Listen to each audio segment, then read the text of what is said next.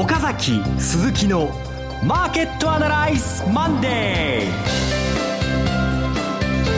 皆さんこんにちは。浜田節子です。岡崎鈴木のマーケットアナライズマンデーをお送りしますパーソナリティは金融ストラテジストの岡崎良介さん。はい、何度か間に合いました岡崎です。そして株式アナリストの鈴木一之さんです。鈴木一之です。おはようございます。どうぞよろしくお願いします。この番組はテレビ放送局の BS12 チャンネル12で毎週土曜昼の1時から放送中の岡崎鈴木マーケットアナライズのラジオ版です。海外マーケット、東京株式市場の最新情報はもちろんのこと、テレビ放送では聞けないラジオならではの話など、耳寄り情報満載で今週もお届けします。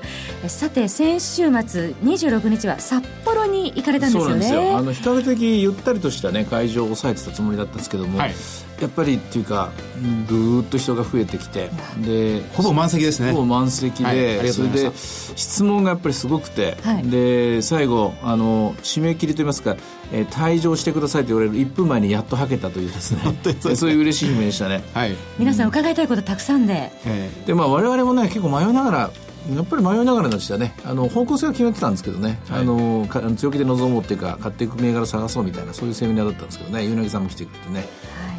あのでこの熱気がいつも札幌はもうそろそろこの10月に入ると雪がちらつくという、まあ、お土地柄なので、はい、えー、気候は、まあ、まさに冬に向かうと晩秋の感じが少しあったんですけどね。紅葉もちょっと始まりつつあるそうそうそうなんですけど。でもやっぱりこの会場熱気がすごかったです、はい、はい、暑い札幌からお帰りの、えー、岡崎さん鈴木さんに今週もお話を伺っていきたいと思います。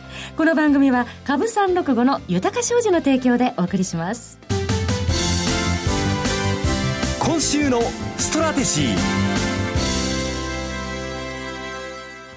このコーナーでは今週の展望についてお話しいただきます。えっとね、あのだいぶ落ち着いてきたと思うんですよ。今日も200円安してるんで皆さん不安だと思うんですけども、えー、理由はですね、ボラティリティがまず20%台に落ちてて、今日下がってる中でもボラが29ぐらいで収まってますよね。これが一つ目。それからあのまあ、この話をラジオ聞いてる人、手元にもし調べて、あ調べる道具があるなら見てほしいんですけど、株365のですね、あの、終値が9月25日、先週金曜日ですけども、な、17,889円なんですよね。はい。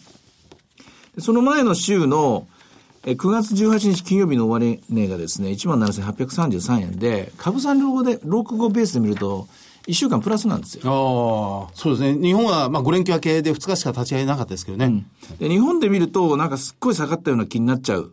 ところだったと思うんですけども、でも、ニューヨークベースで見ると、実はプラスで終わってて、うん、で、ボラティリティも下がってるんですよ。はい、ですので、今週はですね、えー、あとは、自愛的には大体落ち着いたと見て、あとは、ストレートにですね、経済指標とか何があるのか、これを見て、えー、そして作戦考えてもらえばいいと思うんですね。うん、で、今週の前は、あ一番大きなイベントは日銀の単管ですよね。10月1日発表です。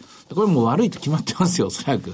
調べてるの9月ですからね。で、株が暴落していて、で、それでまあ国会の方があれだけ荒れてる中で、えー、一応アンケート取ってますからね。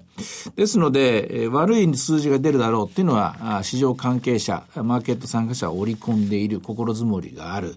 で、なおかつ今まで強気だった、強気一辺倒だった日銀の、日銀自身の調査で、不安なものが出てくる。さあ、これに対して日銀がどう反応するか。誰でもここに期待が膨らみますよね。そういう一週間ですから、あの戦略的にやっぱり、今週に関して言うと、もうおそらく突っ込んだところとか押したところっていうのを買っていく。ただ、そんなに戻らないでしょうからね。それを売っていくという、こういうリズムの一週間になると思いますね。あの、日経平均は下値の水準を随分固めつつあるというふうに見ていいんでしょうかね。見ていいと思いますけども、逆に、まあ、今日も200円安で、これまあ、あ俵1枚っていうのかな、土俵俵1枚か2枚ぐらいのところでなんとか踏みとどまってるところなんですけども、これを何度か繰り返しながら、あ安値の1万7400何十円ってのありましたよね、うん、あそこ切っちゃうと、これ、オーバーシュートすると思いますね。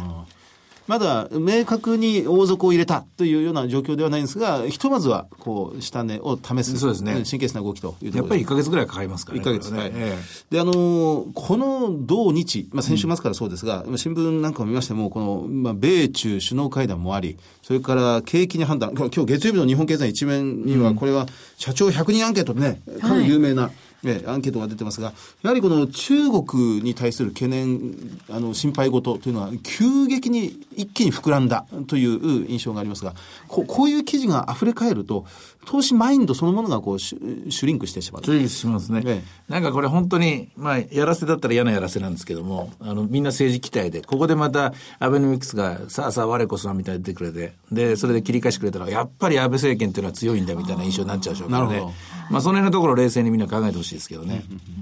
ちょうどこの間もあの経済政策向けて新三本の矢もはい出てきたりしてますからね。まあ600兆円、数字を出すのは誰でもできますけどもね、ここから先どうやって具体的にこれを現実にものものとしていくか、これ見ものなんですけども、ひとまずは今週に関して言うと乗っていいでしょうね。はい。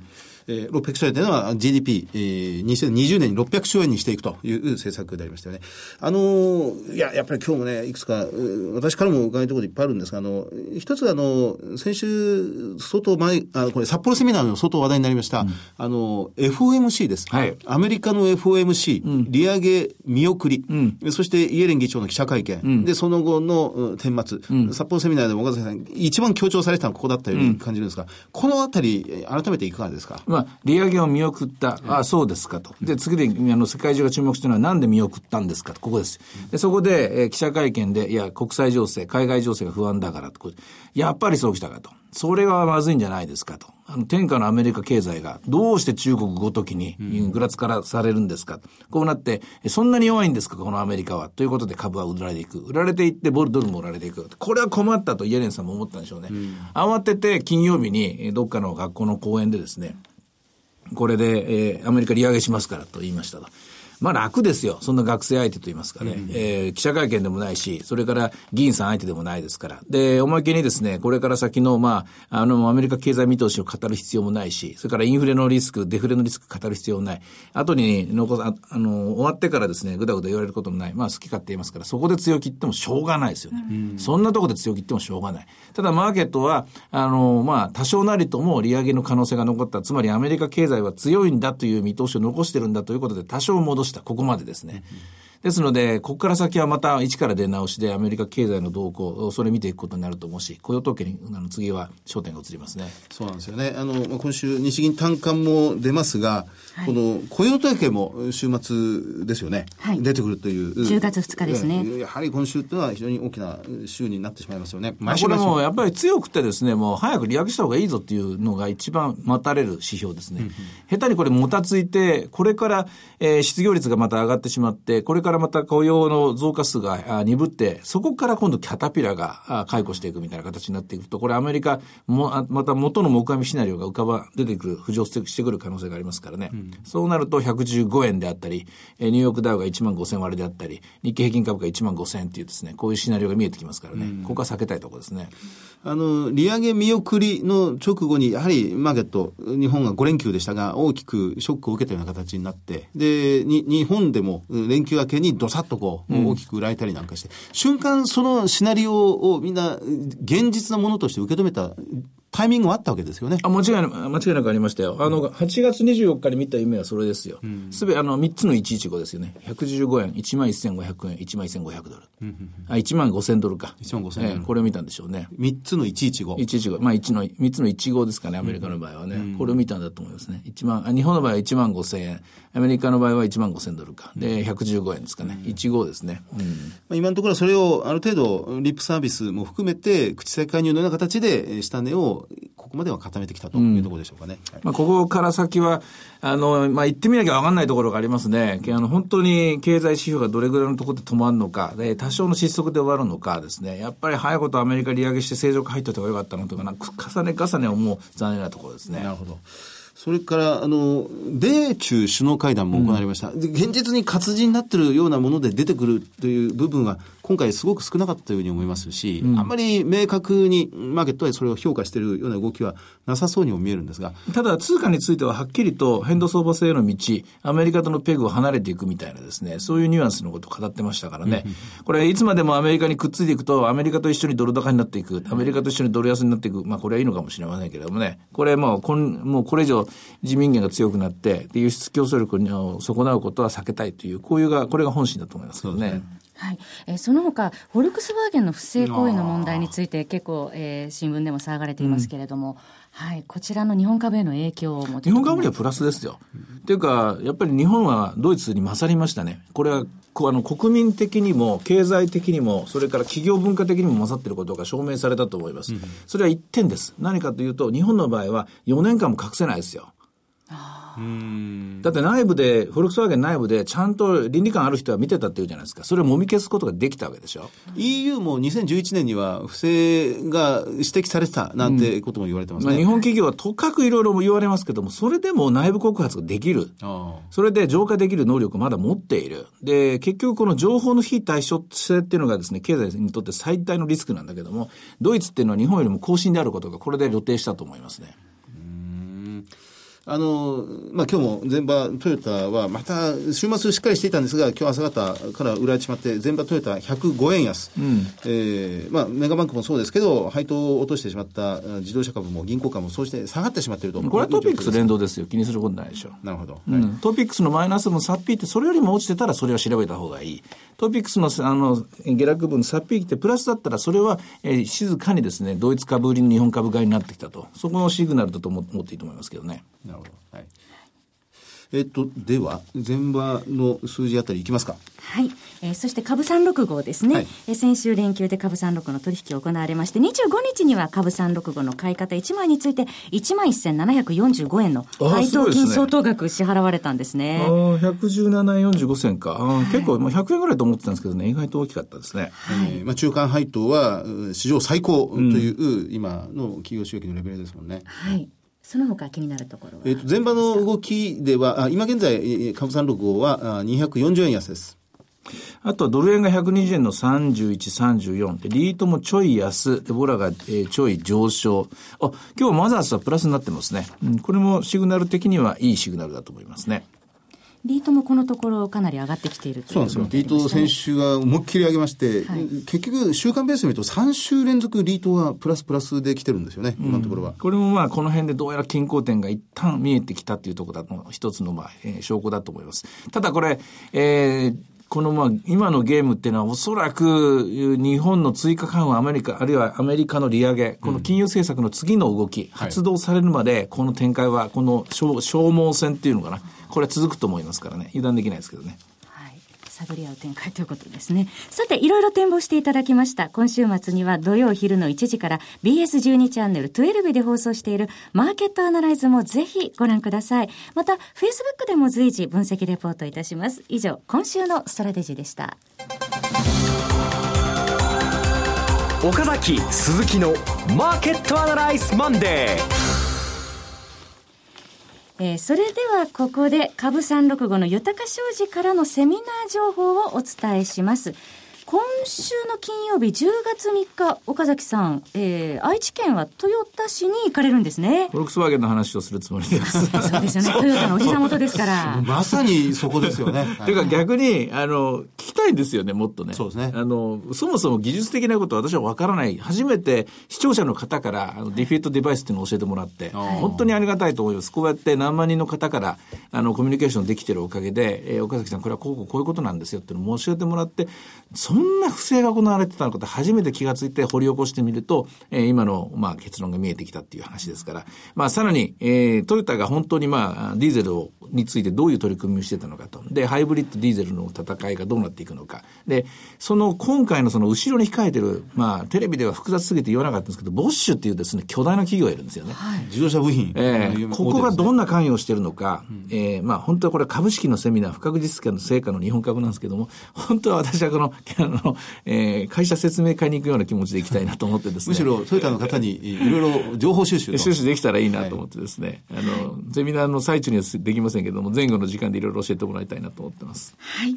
えー、日程は10月3日、今週土曜日の12時30分会場、13時開演です。えー、当日、岡崎さんのセミナー、そして、えー、東京金融取引所担当者によりますクリック株365の概要、特徴、そして高金利通貨トルコリラの魅力についてのお話もございます。会場は名鉄豊田市駅徒歩2分、ホテルトヨタキャッスル2階花の間となっています。お申し込み連絡先は、豊か商事名古屋支店フリーコール0120-174-365、0120-174-365。受付時間は土日祝日を除く9時から20時となっています。トヨタ、名古屋の皆さんはもちろん中部地方の皆さんふるってご応募ください。えそして豊か商事からもう一つ、はい、えセミナーのお知らせですが、来週10月10日の土曜日は今度は福岡に行かれるんですね。はいはい、そうだそうだ。はい。この前やってきたやつのですね、やあのこの前行ったマーケットアナライズのですね、一応結果報告というかですね、あの時の予想が正しかったかっていう話をしに行くんですよね。これ10月10日土曜日ですね。はい。はい、えー、10月10日土曜日12時30分会場13時開演です。えー、そして10月10日といえばもう雇用統計も終わっていて、下半期入って。下半期入ってですね、日銀の7日の金融政策決定会合の後なんですよね。そうですね。ですから話の内容的には、えー、今よりももう半分ぐらいはですね、えー、ゆで卵で今固まったような状態にですね、えー、なってきたんじゃないかなと思いますけれどもね。はい片ゆで卵の加減を、はい、えー、視聴、えー、お伺いできるということで、会場は福岡市の博多駅博多口、日本生命博多駅前ビル8階 TKP 博多駅前シティセンターホール A です。あ、これ場所間違いないように、この間のアナライズと違いますね。日清の博多駅前ビルの8階の TKP、あはい、わかりました。ホール A ですね。私がよく迷子になるんですよ、ね、そうなんですね、はい、こちらにお越しください。お申し込み、連絡先は、豊か商事福岡支店フリーコール0120-998 624、0120-998-624です。受付時間、土日祝日を除く9時から20時となっています。九州地方の皆さん、ふるってご応募ください。はい、えそしてもう一つです。岡崎鈴木のマーケットアナライズからセミナー情報です。今年度のリアルマーケットアナライズは、これまで会場に来られなかった地域の皆さんや、これまで一度もセミナーに参加されたことない皆さんに会いたいという思いを込めて、 Brand New Experience というコンセプトで全国の皆さんに会いに行っています。えー、先週末の札幌の次はお待たせししました。大阪での開催です。はいはい、えー、ゆっくり美味しいもの食べたいですけどね、またこちらで。はい。食い倒れの街大阪ですね。えー、題しまして、リアルマーケットアナライズ2015ブランニューエクスペリエンス in 大阪。10月17日土曜日、ナレッジキャピタルコングレコンベンションセンターで行います。これ、大阪駅の近くらしいんで、はい、あの、多分検索してもらうとすぐ出てくるんじゃないかと思うんですけどね。新しくできたあの北口のヤードの方ですよね。うん、ものすごい大きな会場です、ね、ああ、そうなんですね。結構では人入る。はい。ということですね。応募方法は BS12 チャンネル12日の岡崎鈴木のマーケットアナライズを検索いただきまして、番組ホームページからリアルマーケットアナライズの応募フォームにご記入いただくか、お電話でご応募ください。電話番号は0120-953-255、0120-953-255です。えー、自動音声応答サービス通話料無料にて、えー、24時間ご応募を受けたまっておりまして、えー、ご応募お一人様1回限りでお願いいたします。1回でお願いします。はい。複数応募いただいても無効となりますのでご了承ください。応募締め切りは来週月曜日、10月5日月曜日となっています。あと1週間ですね。これあの、17日の大阪セミナーが多分リアルマーケットアナライズで行える対面セミナーで、あの、10月30日のあの、日銀の金融政策決定会合前前の最後なんですよね。うん、そうですね。それ超えちゃうんで、多分焦点はそこだと思いますね。で、ここで大体まあ決まるんじゃないですかね。で、プラス、おそらく、鎌田さんにはもうこの時点で9月末の決算の数字ですよね。ちょっと拾ってみてきてもらって。ラジオ日経の鎌田さんがもう来るという前提で、えー、来ます。来ていただきます。来てこらなかったら、あと電話で取材しますので、どうでしたってことですね、はい。来ていただきます。ええー、はい。で、かなりそういう意味では、下半期のですね、戦い、ここで形見えていくんじゃないかと思いますけどね。はい。えー、毎回抽選の人気セミナーですしね、えー、ぜひ振るってご応募いただきたいと思います。業績の話も伺います。ラジオお聞きの皆さん、ぜひご応募ください。以上、岡崎鈴木のマーケットアナライズからのセミナーのお知知らせでした。フ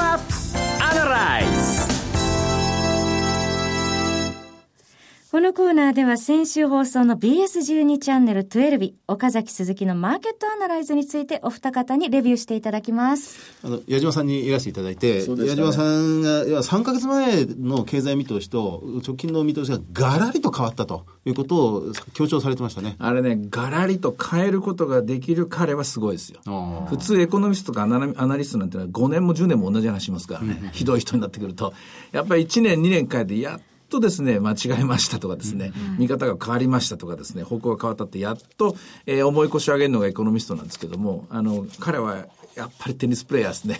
先を読んでいくなっていうのがね、よく分かって、すごく面白かったですね。えー、まあ、なんか支持率が40%割れ寸前まで来てるということもありますが、もう輸出がダメ、えー、消費が良くない。やっぱり消費税、次の消費税の引き上げも難しくなってこざるを得ないということで、やはりこの円高になりやすい局面が到来しているということでしたもんね。本当にこれ、楽屋話というか、あの、オンエアされてないところ話言いたくてしょうがないんですけれども、はい、これ言うといろんなところで支障があるのでですね、これはまた次のセミナーか何か、あるいはちょっと翻訳して私がどっかでまた喋りたいなと思うんですけどね、面白かったですね。はい。うん、そしてあの、鎌田さんにも、ね、お越しいただきまして、え企業収益見通し、え法人企業統計から見られるもので、やっぱりこちらも5月の調査時点で、今回8月の調査時点のこの3ヶ月において、業績の下方修正、えー、現役幅拡大が電気、通信、鉄鋼、というセクター。そして増益幅も縮小してしまったのが、食品とか繊維に出てきたと。そうなんですよ。これも財務省管轄下の日本全国のですね、あの、えー、いろんな会社からその財務省のこう、えー、出先ですよね。これが根掘り葉掘り、本当にまあ嫌な思いしながらかもしれませんけれどもね、アンケート調査と、えー、実際に足を運んで調べて、その集大成がこの法人企業統計なんですよね。はい、これものすごい広範囲に広がっていって、ここで小さなこう異変が見えてくると、これがどこまで広がるのか、どこで止まるのか、ここにポイントなんですけども、その最初のちっちゃいですね、兆し、悪い方の兆しが見えたのが今回の法人企業統計だったですね。よかった増額修正されたのは、自動車、それから紙パルプ。そう、逆なんですよ。はい、自動車は逆にプラスの方が見えたと。今度はだからなぜそれが見えてるのかっていうのがアナリストの仕事なんですけども、さあ、どこまでこのアナリスト仕事できるかどうか、次見ものですね、ここはね。ということですね、はい、はい、ありがとうございます。えさて、ここで番組からのお知らせですけれども、はい、え今週10月3日土曜日からですね、えー、テレビ放送局 BS12 チャンネルテレビで、えー、放送しております岡崎鈴木マーケットアナライズなんですが、番組名が変わります。